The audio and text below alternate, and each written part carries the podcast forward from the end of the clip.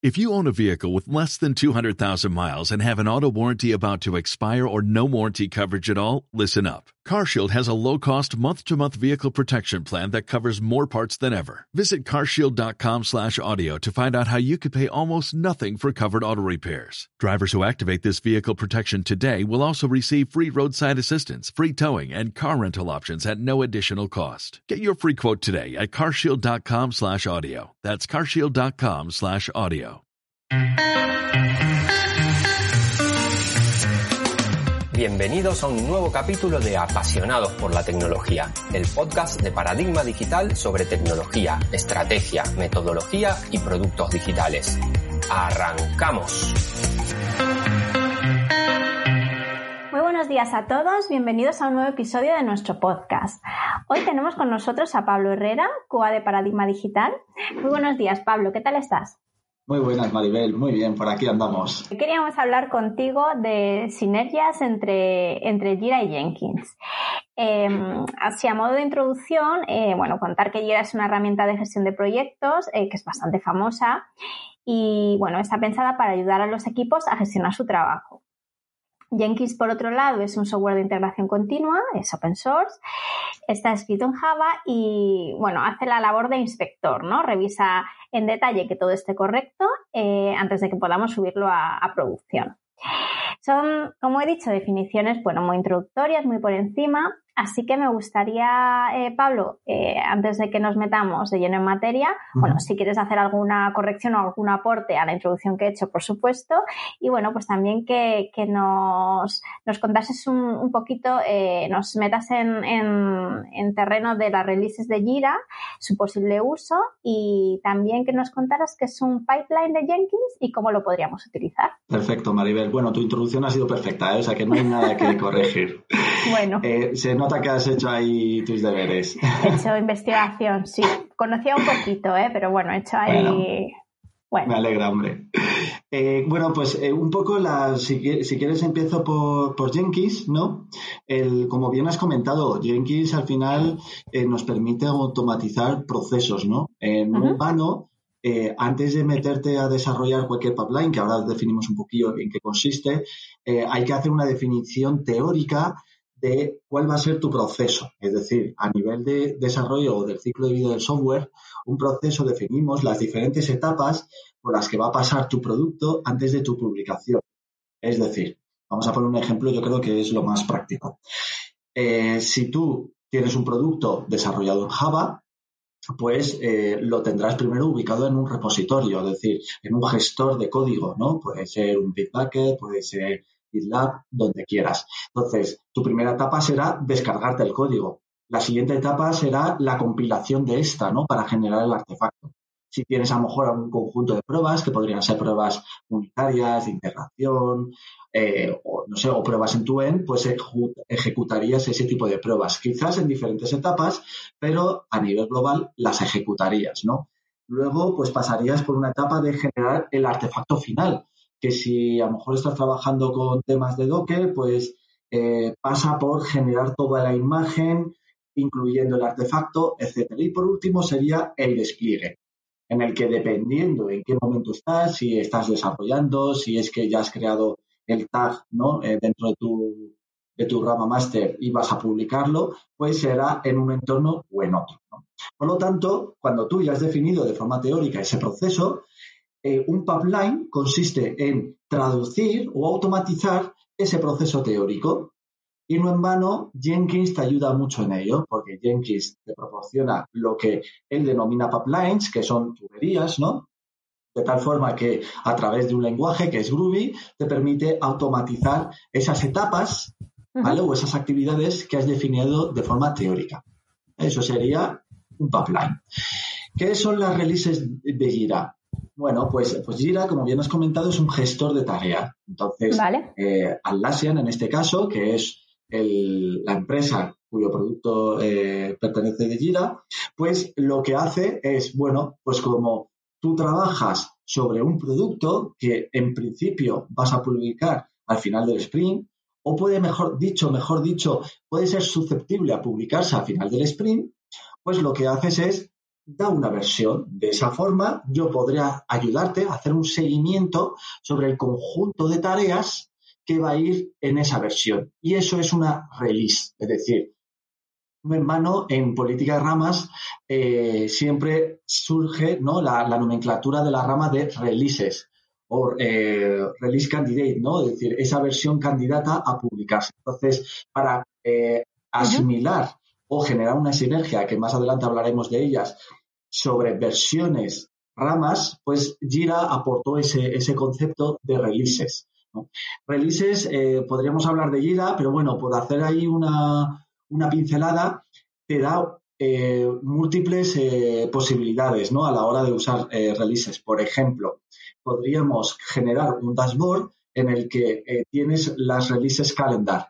Y aquí Jira lo que te hace es, te muestra un calendario y te muestra las releases en qué fecha se van a publicar. Y si pinchas, te aparecería todas las tareas o funcionalidades que se van a incorporar a esa release. Vale, eh, seguimos. El título del podcast, Pablo, es Sinergias entre Jira y Jenkins. Eh, cuéntanos un poco qué es una sinergia tecnológica para los que no lo sepan y a ello me incluyo que lo estuve buscando y no me quedó claro, ¿eh? De verdad te lo digo. Yo te voy a ser sincero, Maribel. Lo de las sinergias tecnológicas es, una invención mía, ¿vale? Efectivamente. Vale, es que yo buscaba y buscaba. El término no existe como tal, ¿no? Pero bueno, como en algún momento necesitaba hacer referencia ¿no? al concepto, pues bueno, me, me sonaba bien sinergia tecnológica y pues ahí lo apliqué, como soy yo, ¿no? Echado para adelante. Entonces, em, claro, ¿qué es una sinergia tecnológica?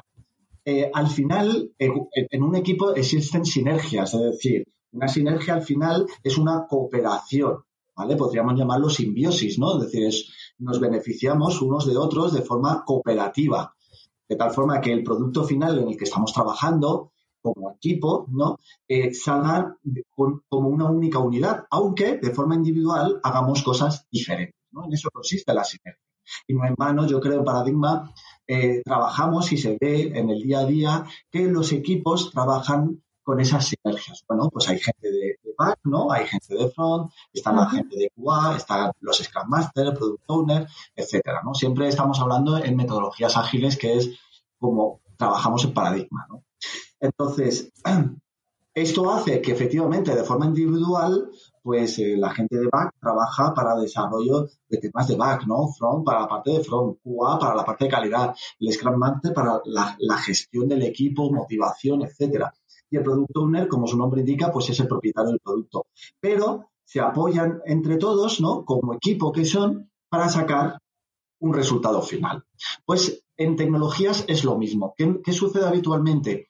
Como hay un boom de, eh, de tecnologías increíble, de los últimos años, pues cada, cada seis meses salen nuevas herramientas, nuevas plataformas para hacer lo mismo, lo que nos puede pasar muy a menudo es que se generen satélites, es decir, eh, herramientas que están ahí y que se usan de forma aislada, ¿vale? Pero que realmente podrían correlacionarse con otras herramientas, de tal forma que, aunque individualmente hacen cosas diferentes, el objetivo final es el mismo, es sacar un producto. Igual que el equipo, hacen cosas diferentes, pero el objetivo es común. Entonces, generar una sinergia tecnológica es ver cómo podrían comunicarse las diferentes herramientas que actualmente pueden ser satélites y transformarlas como si fueran un equipo, trabajando de forma conjunta para un resultado común. Vale. Nos queda entonces claro em, el término inventado, pero que bueno, tiene todo sentido, tiene todo el sentido del mundo. Em, y seguro que a partir de ahora lo usamos más de uno, ¿eh? eh vas creando tendencia, Pablo, yo, ¿eh? Yo voy creando ahí la palabra y se les va quedando. Nadie se cuestiona si, si esa palabra realmente existe o no, pero bueno, el concepto lo entienden. Bueno, me parece bien. Pues después de esta introducción, eh, si te parece, vamos a la parte más fuerte vamos a hablar de qué debemos implementar y cómo debemos implementarlo. Eh, empezando eh, por qué implementar.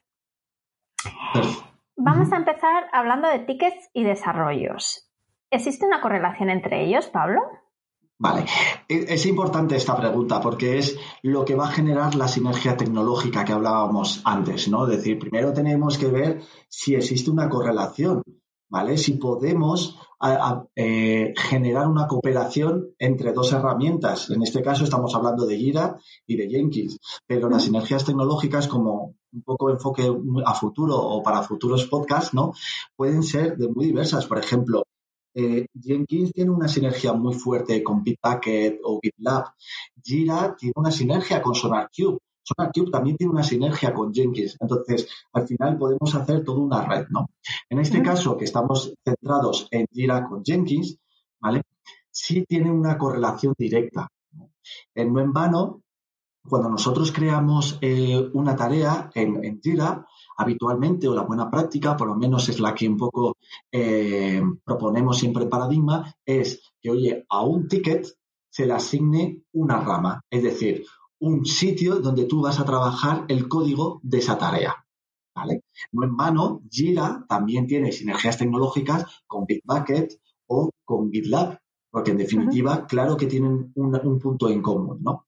Entonces, teniendo claro que al final un ticket tiene una correlación con un desarrollo funcional, ¿vale? Tenemos la otra relación que Jenkins trabaja con los desarrollos funcionales desde un nivel mucho más técnico. Entonces, ¿esto qué, se busca en esta sinergia tecnológica?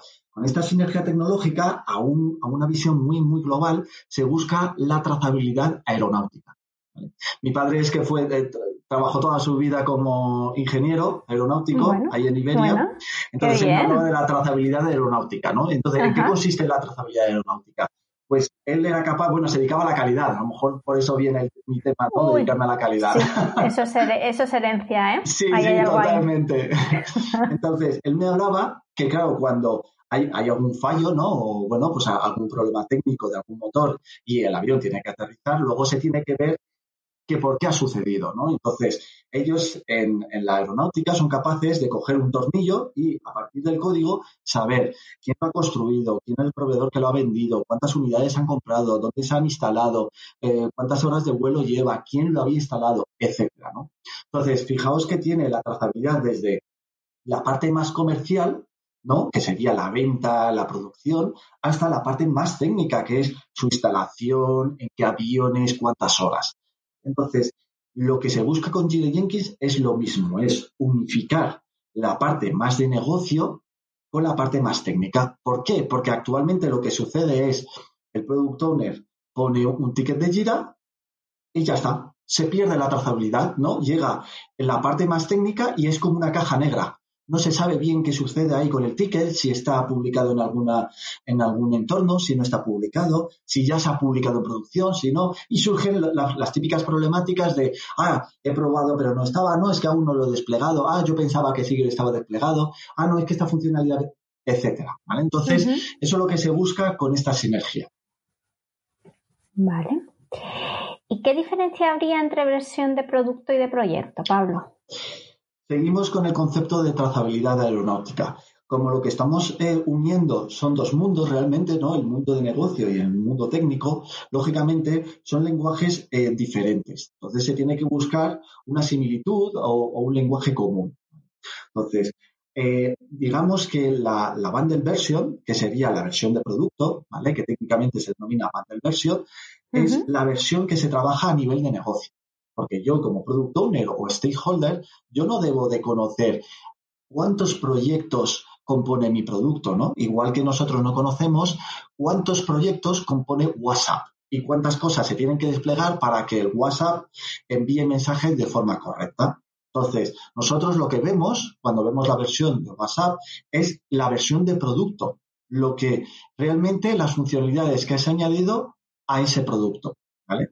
Pero lógicamente, internamente o técnicamente todos los proyectos que se han tenido que desplegar o aplicaciones que se han tenido que desplegar para dar la funcionalidad global al producto de WhatsApp son versiones del proyecto. Un ejemplo. Tú puedes tener, por seguir el mismo ejemplo, ¿no? Con WhatsApp, tú puedes tener la versión de tu producto WhatsApp 1.2.0, ¿vale? En el que efectivamente vas a incluir tres funcionalidades, ¿vale? Pero estas tres implementarlas impacta en seis proyectos, ¿vale? Y cada proyecto, lógicamente, tendrá su versión de desarrollo. De esta forma, tenemos una correlación transparente a través, en este caso, de Gira, ya lo veremos. Y es, oye, yo miro la versión de mi release de Gira o mi bundle version y ahí podré ver todo lo que conlleva incluir esas tres funcionalidades a nivel técnico, cómo se desgloba, se desglosa en las diferentes eh, tickets técnicos que corresponden cada uno de estos tickets a una rama. No sé si a lo mejor se ha quedado claro. Es un concepto un poco complicadete, ¿eh? Sí, a mí. bueno, Te has quedado en silencio, por eso he preguntado, ¿vale? se me nota, ¿no? Cuando no controlo. Sí, no, es verdad que de Jira Jenkins y, todo eso que nos estás contando, yo es verdad que no, pues como decía, no, no controlo y bueno, es, me cuesta, ¿no? Pero lo has explicado perfecto, pero, pero sí que es verdad que, que estoy aprendiendo mucho, también te lo digo, pero, pero bueno, también contarlo por aquí sin el apoyo de presentaciones y tal es, también todo un reto, ¿no? Contarlo en, este formato. Eh, entonces, bueno, pero se ha entendido. ¿eh? Me he quedado callada, pues bueno, porque asimilo también lo que estás contando y porque, en este tema, como te digo, no soy muy, muy experta, ni mucho menos, vamos. Eh, sí quería hablar ahora contigo. este es un tema que sí que nos ha salido en más episodios que, bueno, realmente cuando, cuando decidimos utilizar código que no es, que no es nuestro, ¿no? Pues, por ejemplo, una librería, pues bueno, al final tenemos que estar al día, pues, de las últimas versiones que estén, que vayan sacando, pues, para, para comprobar que, el trabajo, ¿no? Se mantiene eh, correcto, ¿no? Em, ahí entra en juego eh, la versión semántica. Cuéntanos por qué es importante. Mm. Eh, una versión, ¿no? En definitiva, es eh, un conjunto de, patrones que te ayuda a identificar lo que estás haciendo. Es decir, una versión no tiene que ser numérica. Puede ser, eh, no sé, pues eh, la fecha y la hora. Puede ser una enumeración consecutiva. puede ser un nombre propio, lo que sea, ¿vale? O sea que la versión es solo una nomenclatura que tú estipulas junto con el equipo y la sigues, ¿vale? Entonces, dentro de, eso, que podría ser cualquier cosa, ¿por qué la versión semántica? Que la versión semántica se compone de X, Y y Z. A veces también de una W si quieres llevar una correlación del número de iteraciones que se publica. Pero bueno, no entremos ahí. La versión semántica es X, Y y Z, ¿no? Como Entonces, ¿por qué se hace o por qué se usa o por qué se escucha tanto el tema de versión semántica? Bueno, no es un tema de que pueda ser más bonito o menos bonito o que se pueda entender mejor eh, que incluye un incremento de un dígito u otro, porque como bien digo, eso se podría hacer con cualquier otra nomenclatura. Sino la versión semántica lo que te aporta es un semilenguaje. Y esto ayuda a la automatización. Es decir, cuando tú eh, trabajas donde eh, el, dígito X es para cambios mayores, ¿vale? Es decir, por ejemplo, cambios en seguridad o cambios en todo el diseño, pues modificaría el dígito X, ¿no? Luego, el Y sería para cambios menores, es decir, básicamente se incrementa por cada iteración del sprint, ¿vale? Y el Z, pues eh, habitualmente se hacen para los hotfix, ¿ok?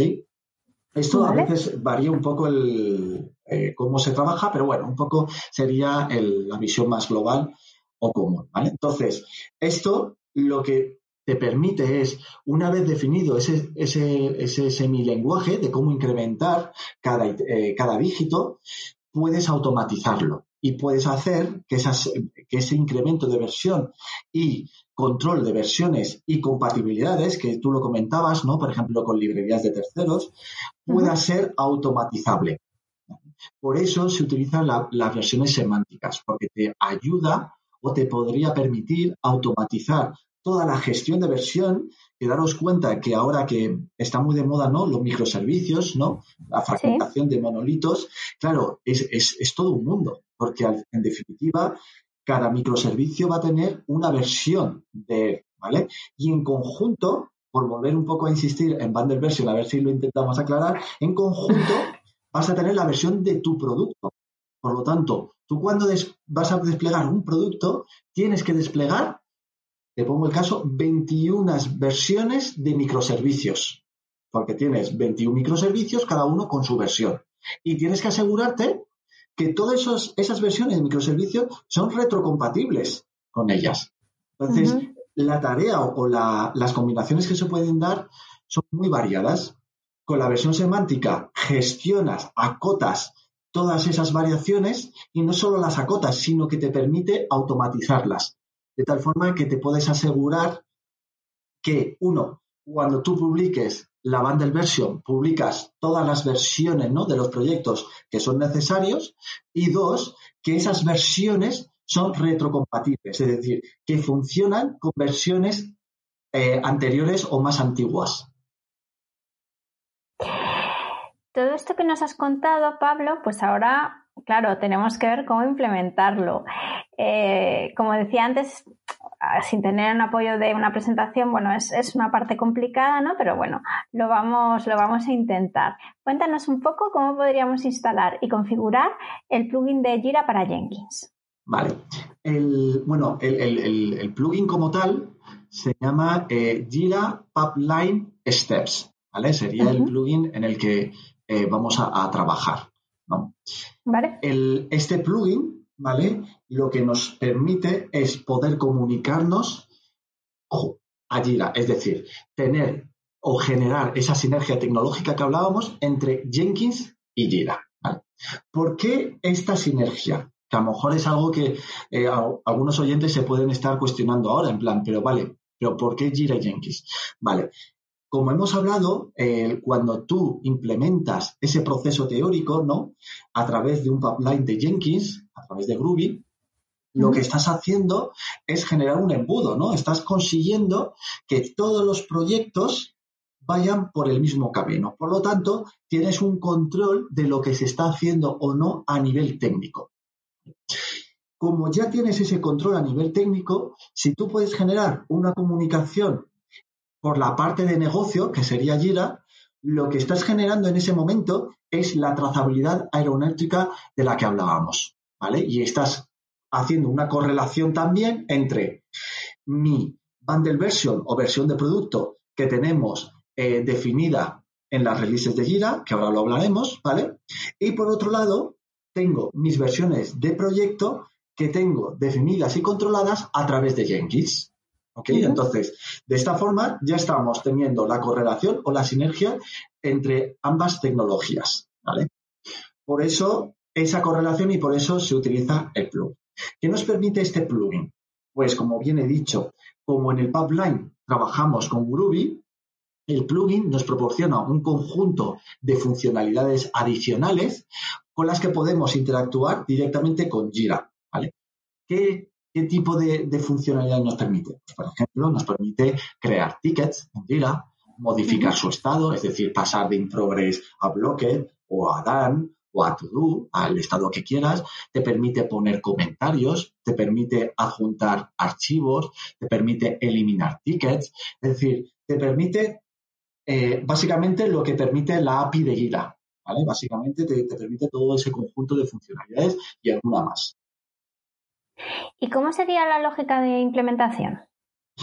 Vale, en ese sentido vamos a intentar, como bien dices tú, como una presentación, hacerlo ¿no? El, lo más eh, esquemático posible. Es difícil, venga. en primer lugar, eh, es necesaria la configuración, ¿vale? Tú cuando instalas el pipeline de, mejor dicho, el plugin de Jira Pipeline en Jenkins, lo primero es necesario la configuración. Es decir, decirle básicamente, oye, cuál es tu Jira, dónde está ubicado, la URL y un usuario y un password. Creo que si no me equivoco, en la última actualización ya te permite un toque. Eh, curiosidad, que esto es la típica curiosidad que si no te vuelve loco, cuando, cuando la, te logas a través de Jira, a través de la cuenta de, Gmail, ¿vale? Porque hay una opción que es logarte en Jira a través de usuario password o directamente eh, con tu cuenta de Gmail. ¿no? Esto eh, normalmente sucede cuando las empresas tienen el EDAP, está registrado a través del EDAP, entonces, bueno, utilizan las autentificaciones. Si es así, eh, el plugin de Jira no va a poder conectarse, ¿vale? Tienes que entrar en Jira y reiniciar tu password.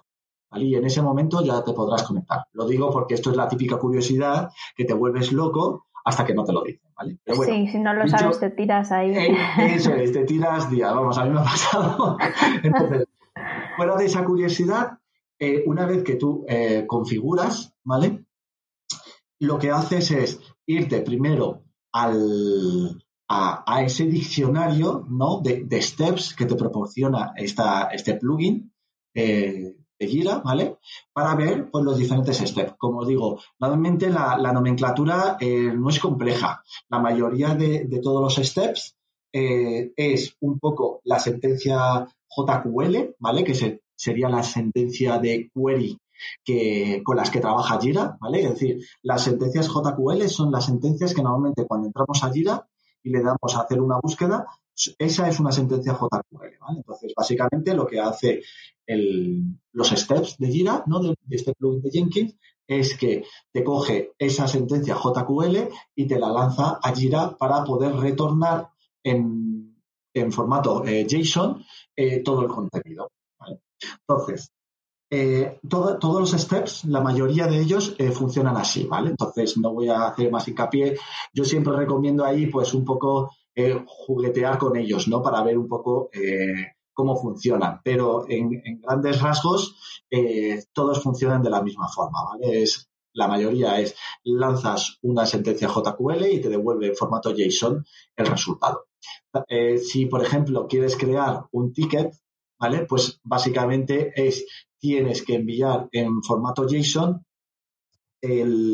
las características que requiere de ese ticket, ¿no? Pues por ejemplo, aquí varía mucho, perdón, aquí varía mucho dependiendo de la configuración de campos que tenga cada gira. Es decir, hay campos, eh, hay giras donde están configurados donde descripción, eh, prioridad son obligatorios. Entonces, tú en tus sentencias vas a tener que poner esos campos sí o sí.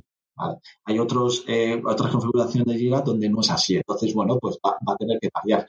Si quieres eh, campos personalizados, lo mismo. Eh, los campos personalizados en Jira, que normalmente van por un código, ¿vale? Pues vas a tener que tener ciertos permisos para conocer el código de ese campo y poder detallarlo, Entonces, bueno, pues no, tampoco me quiero alargar o profundizar porque entonces no sería, yo creo que además eh, demasiado eh, exhaustivo ¿no? y largo, pero un poco comentar esas pequeñas matices a la hora de, trabajar con ello.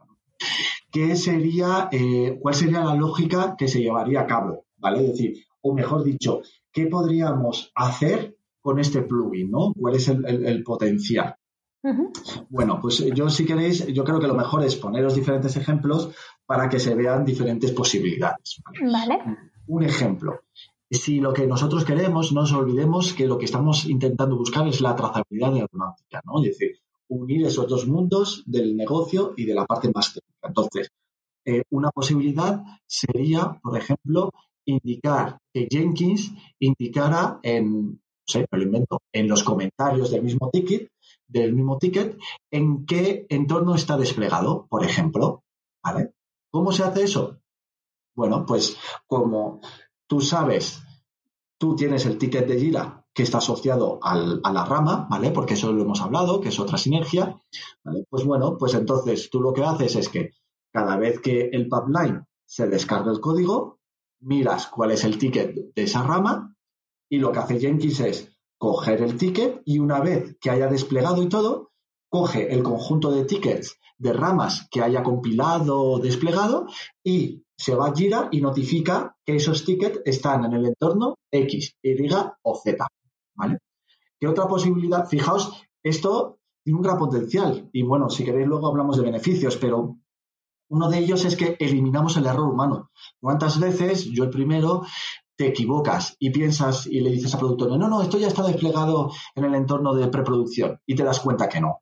¿Vale? Pues de esta forma, el product owner podría ver todos los tickets en qué entorno está desplegado realmente, porque no olvidemos que el pipeline de Jenkins es el que se encarga de publicar.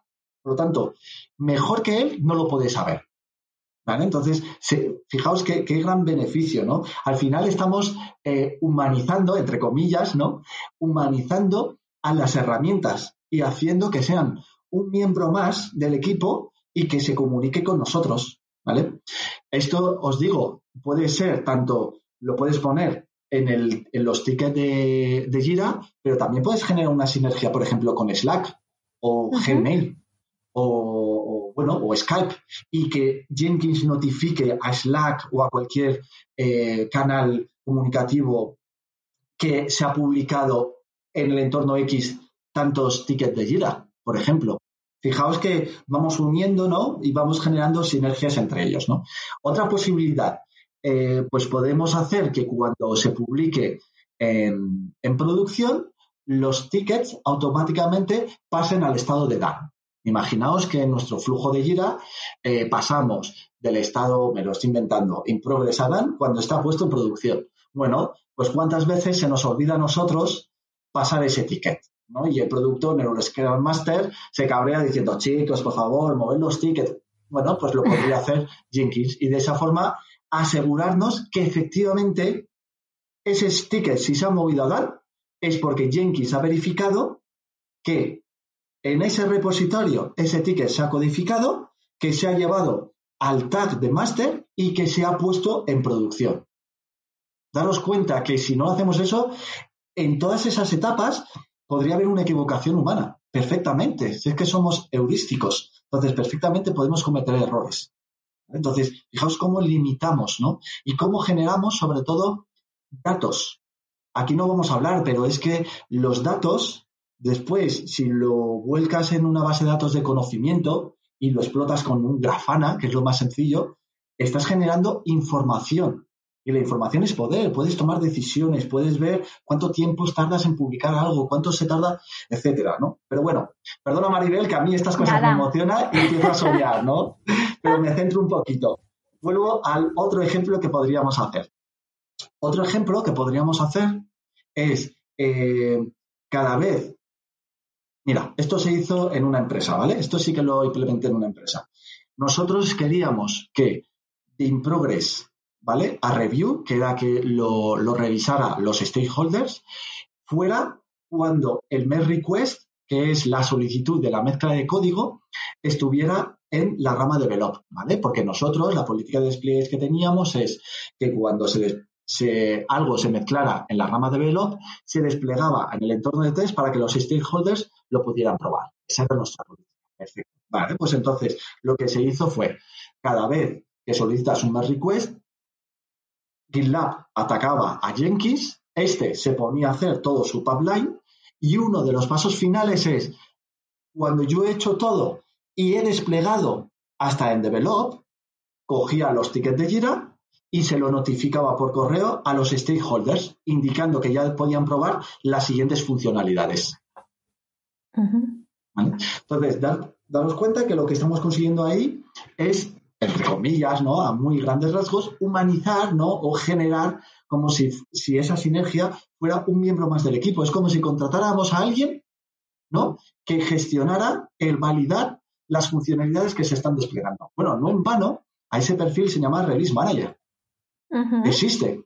Y se llama Release Manager y es la persona que se encarga de verificar, entre otras cosas, o su rol, mejor dicho, que lo puede tener una persona puede tener varios roles, ¿no? El verificar de, oye, los merge requests que van para tal versión están, están incluidos. ¿Vale? Seguimos, si quieres, hablando de beneficios. Da gusto cómo lo cuentas, Pablo, porque es que se te ve tan emocionado, con tanta pasión y que te gusta de verdad. A mí me encanta, es que además porque yo, soy muy soñador, Maribel, yo te soy sincero, yo soy muy soñador, ¿no? Y a mí me encanta soñar muchísimo, porque después no haces el top, ¿no? Te quedas a la mitad. Pero lo que haces a la mitad es grandioso, ¿no? Y sale algo súper bonito. Me da cosa cortarte por eso, ¿eh? O sea, vamos, tú vamos, expláyate lo que quieras porque da gusto de verdad escucharte, ¿eh? te lo digo sinceramente. Muchas gracias. Quería seguir hablando contigo de beneficios, eh, que nos cuentes un poquito, pues trazabilidad, retrocompatibilidad. Yo creo que, bueno, yo, con esa emoción yo creo que efectivamente ya he comentado algún beneficio, ¿no? Eh, sobre todo en, temas de trazabilidad. ¿Vale? De, de, generar ese, ese, contexto o ese hilo mental entre las versiones de proyecto, que son las versiones que se trabajan a nivel técnico, y la versión de producto, ¿no? Pero también si vamos unificando, porque aquí daros cuenta que al final vamos metiendo ¿no? Eh, más, más piezas ¿no? Al rompecabezas hasta conseguir el puzzle entero, ¿no? Es lo, maravilloso, a mí me encanta de, la calidad de Cuba, que es eso, ¿no? Que necesitas la ayuda de todo el mundo, ¿no? no tú no puedes hacerlo solo, sino la cooperación es lo que consigue eh, la grandiosidad de, cualquier producto. Entonces, en este caso, eh, podríamos hacer la gestión de la retrocompatibilidad. Y esto viene al caso de la, versión semántica. Como bien hemos dicho, trabajamos, supongamos, con la versión semántica. Esto nos ayuda a poder automatizar. Es decir, el mismo Jenkins podría tener, o mejor dicho, le hubiéramos podido escribir la lógica de qué hacer para incrementar cada dígito. Es decir, oye, pues en este caso incrementas este tipo de dígito, en este caso incrementas este tipo de dígito. Si esto yo lo llevo a un, fichero YAML, ¿vale? Y utilizo un Helm, un Charm o lo que sea para los despliegues, pues fíjate que lo que estoy consiguiendo es que Jenkins, como embudo que es y que gestiona toda la parte técnica, va escribiendo la retrocompatibilidad respecto a las versiones. Es decir, oye, cuidado, este microservicio ha publicado esta nueva versión y además la ha desplegado en tal artefacto.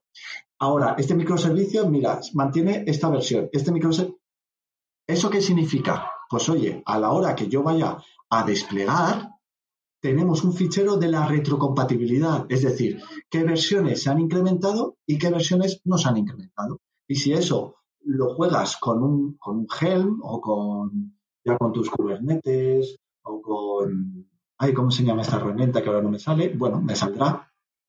Con herramientas para los, eh, los despliegues, ¿no? Que, Jenkins no, no, es una herramienta como tal para desplegar, eh, se utilizan otras herramientas, pues eh, nos va a permitir poder desplegar de forma automática todo ese conjunto de proyectos que en global hacen un producto, ¿vale? Asegurándonos la retrocompatibilidad, que eso es algo que que ha salido como un hándicap, sobre todo con el mundo de los microservicios, y que en muchos casos pues, ha habido una gran dificultad para ello. Bueno, Pablo, y ya para terminar, eh, háblanos un poco de posibles mejoras de todo esto que nos has contado. Vale. Eh, bueno, como posibles mejoras puede haber muchos. Y además esta pregunta, Maribel, es muy peligrosa porque me permite soñar. Entonces podríamos estar aquí horas. Hacemos otro podcast, ¿eh? Sí, sí, sí. Soñando con Pablo, ¿no? Yo pero decía de posibles mejoras, pero bueno, podemos hacer soñando con Pablo también. Me voy a apuntar las eso También, ¿eh? No, pero bueno, me voy a intentar contener. No, el, primer caso es eh, en relación con los microservicios, ¿no? por, seguir este tema. Eh, claro, hablamos siempre de microservicios porque, bueno, pues son, normalmente pues surgen muchos, ¿no? Puedes tener 10, 21, los que quieras. Pero al final un producto no se compone solo de microservicios, ¿eh? Se compone de versiones de base de datos, porque lo, aquí no lo hemos hablado, ¿no? Pero claro, las bases de datos, los esquemas de las bases de datos también se versionan, ¿vale? Eh, podemos tener todas las versiones, claro, de la parte de front, eh, de las APIs, eh, de, lo que os podáis imaginar que entra dentro de una arquitectura de software.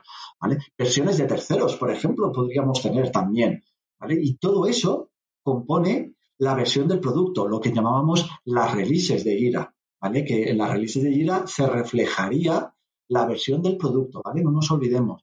Y que en cada ticket tendría que estar reflejado la versión del proyecto.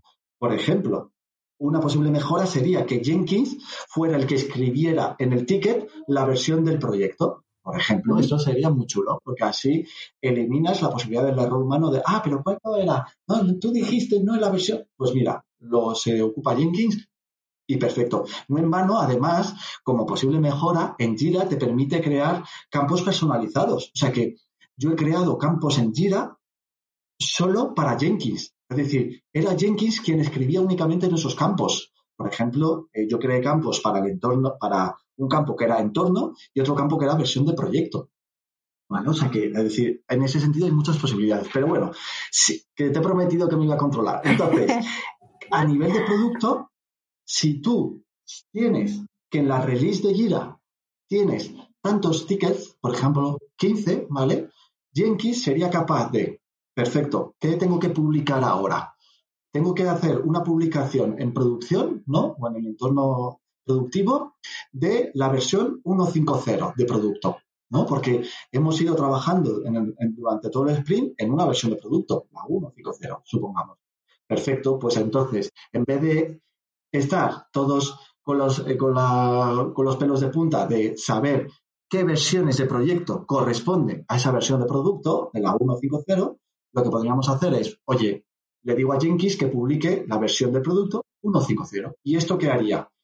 Se va a la release de Jira, mira todos los tickets, recoge todos los tickets, mira las versiones de proyecto que corresponde a cada ticket, valida con cada repositorio de cada proyecto si se ha creado ese tag con esa versión y si es así, empieza a generar el artefacto y a desplegarlo cada tag que, que ha identificado. De tal forma que al final tienes el producto desplegado y absolutamente retrocompatible, porque Jenkins ha verificado que esos tickets que tú a nivel negocio dijiste que tenían que entrar están ubicados en cada repositorio y él se ha encargado de recopilarlos y desplegarlos.